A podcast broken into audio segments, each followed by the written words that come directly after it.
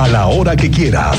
Esto es lo más importante en el podcast de Así sucede expreso del 101.1 FM Estéreo Cristal.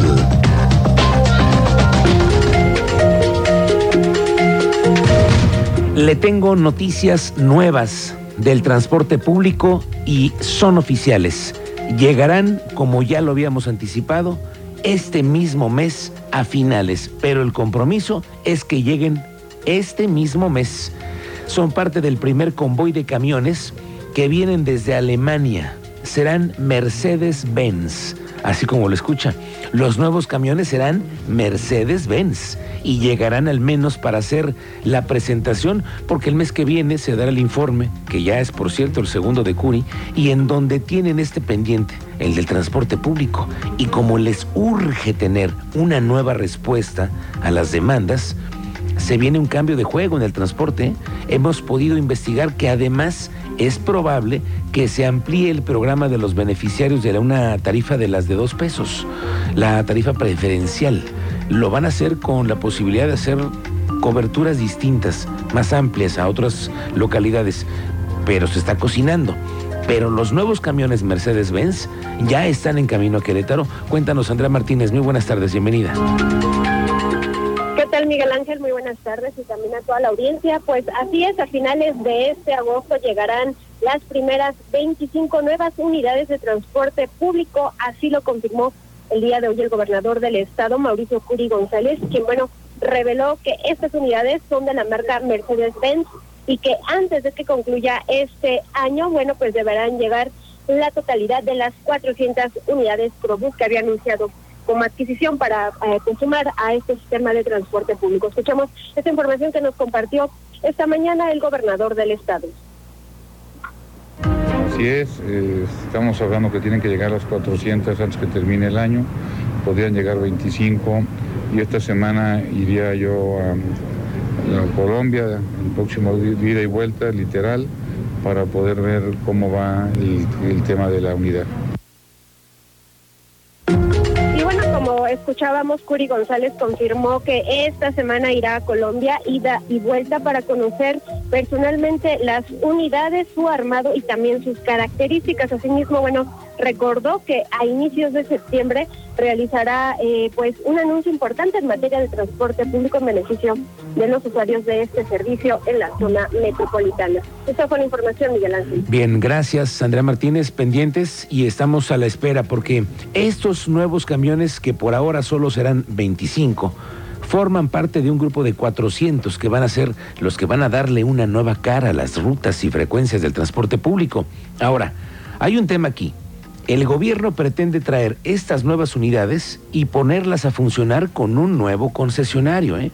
que va a tener que rendirle cuentas al gobierno y a los usuarios y además tener un método completamente distinto de cobro, usados por los mismos usuarios. Otro giro de cómo van a vender la marca Crobus. Vamos a ver cuántos recursos le siguen invirtiendo a los logotipos, a los diseños, a las estrategias publicitarias que al final hay que decirlo, lo están haciendo para una empresa privada. Mm. Y eso es Crobús, una empresa privada. Y ahí la estrategia, y hay millones de cosas que se hacen para beneficiar a una empresa privada. Yo no sé si a todos, a todas las empresas privadas así les ayuda el gobierno, pero al final Crobús es hoy parte medular del cambio en el tema del gobierno. Aquí hay otro asunto importante que le tengo que reportar, sobre todo para los que usamos Airbnb y los que rentan sus propiedades. El secretario de Finanzas del Estado, Gustavo Leal, informó que anualmente se espera recaudar 12 millones de pesos por el pago del impuesto estatal de aquellos prestadores de servicios de hospedaje a través de Internet, mejor conocidos como Airbnb. Confirmó que este mes ya se comienza a aplicar el primer pago de este impuesto por parte de la aplicación a gobierno. Ya este mes ya se reportan con lo que haya habido de ingresos por la temporada vacacional, que obviamente está en este momento a flor de piel y en los últimos días. Hay que recordar que este tipo de hospedaje tiene que pagar 3.5% de impuesto sobre la tarifa que se cobre a los huéspedes si no mal recuerdo, es como un millón de pesos al mes, como 12 millones de pesos al año, es lo que esperaríamos por el concepto de Airbnb. ¿Cuántos establecimientos de Airbnb? No nos lo han reportado, pero nosotros traemos entre 800 a 1000 establecimientos más.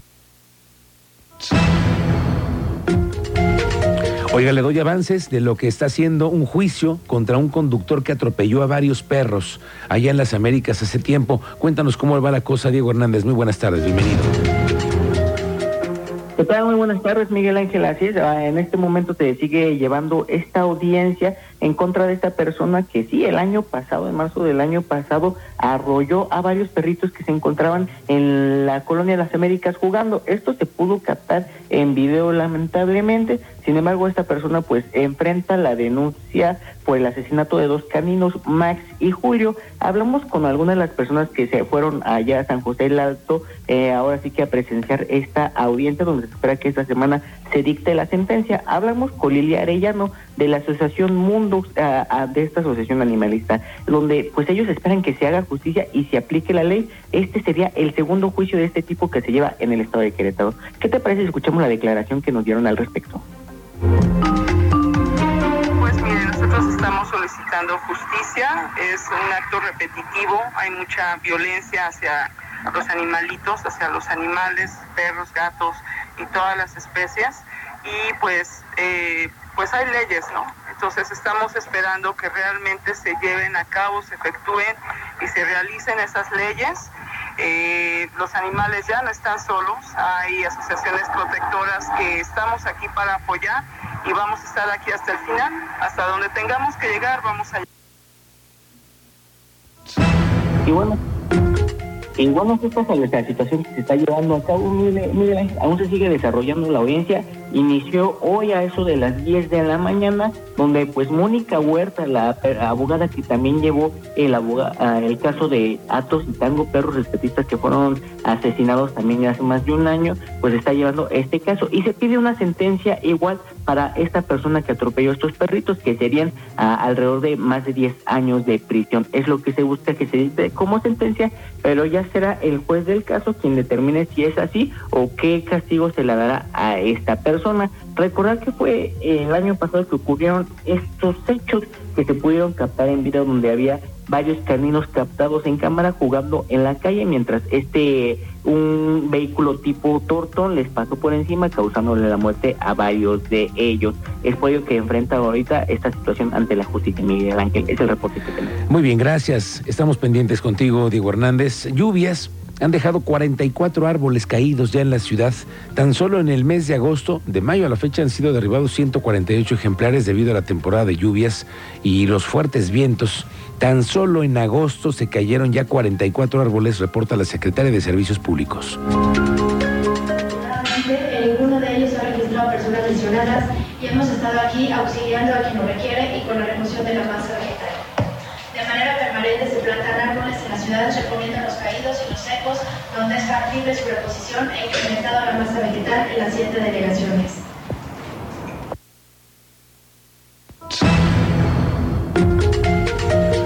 Esta ha sido una mañana también de cateos por parte de las autoridades, varios puntos de la ciudad que fueron tema hoy por parte de las autoridades involucradas. Vamos contigo, Teniente Mérida, cuéntanos, muy buenas tardes.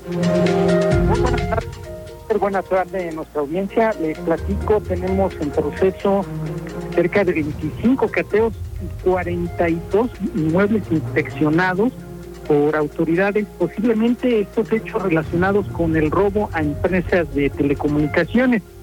Esto es en seguimiento a una denuncia de una empresa que proporciona servicios de cableado para empresas de telecomunicaciones. La Fiscalía General del Estado y las policías municipales de Querétaro, Corregidora, El Marqués, San Juan del Río, Ezequiel Montes y Tequisquiapan están dando al cumplimiento al mandato judicial del cateo en 25 inmuebles de los municipios ya mencionados. Asimismo, de manera paralela, las instancias de inspección municipal están realizando la revisión de 42 inmuebles más, de acuerdo con la reglamentación aplicable.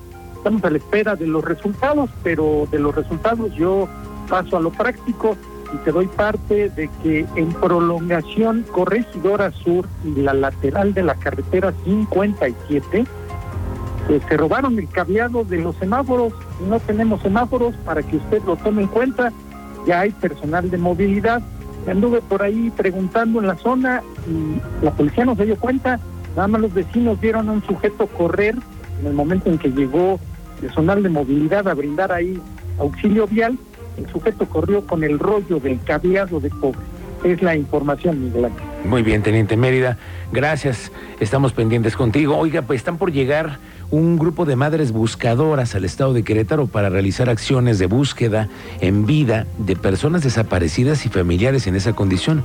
La secretaria de Gobierno Guadalupe Murguía bueno, ha reportado que se trata de realizar acciones de búsqueda en siete municipios que son los importantes: Querétaro, Corregidor El Marqués, Tequisquiapan, Amealco, Pedro Escobedo, Jalpan y San Juan del Río. Apoyo económico al gobierno para traslados y para alimentos. Se les apoyó con 100 mil pesos.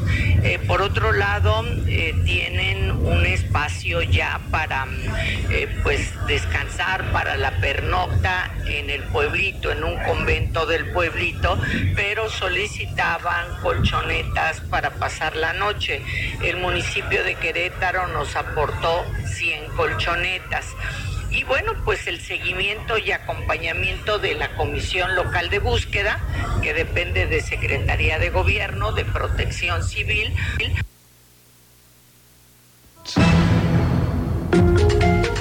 Otra vez el presidente López Obrador alborotó el tema del tren México-Querétaro y otros más que se necesitan en el país. Hoy en la mañanera el presidente López Obrador recomendó a quien lo releve en el cargo que construya una refinería que impulse rutas de trenes de pasajeros en el país, como el tren Veracruz, Ciudad de México, Ciudad de México, Querétaro, Guadalajara, Sonora, Nayarit y hasta la frontera, dice.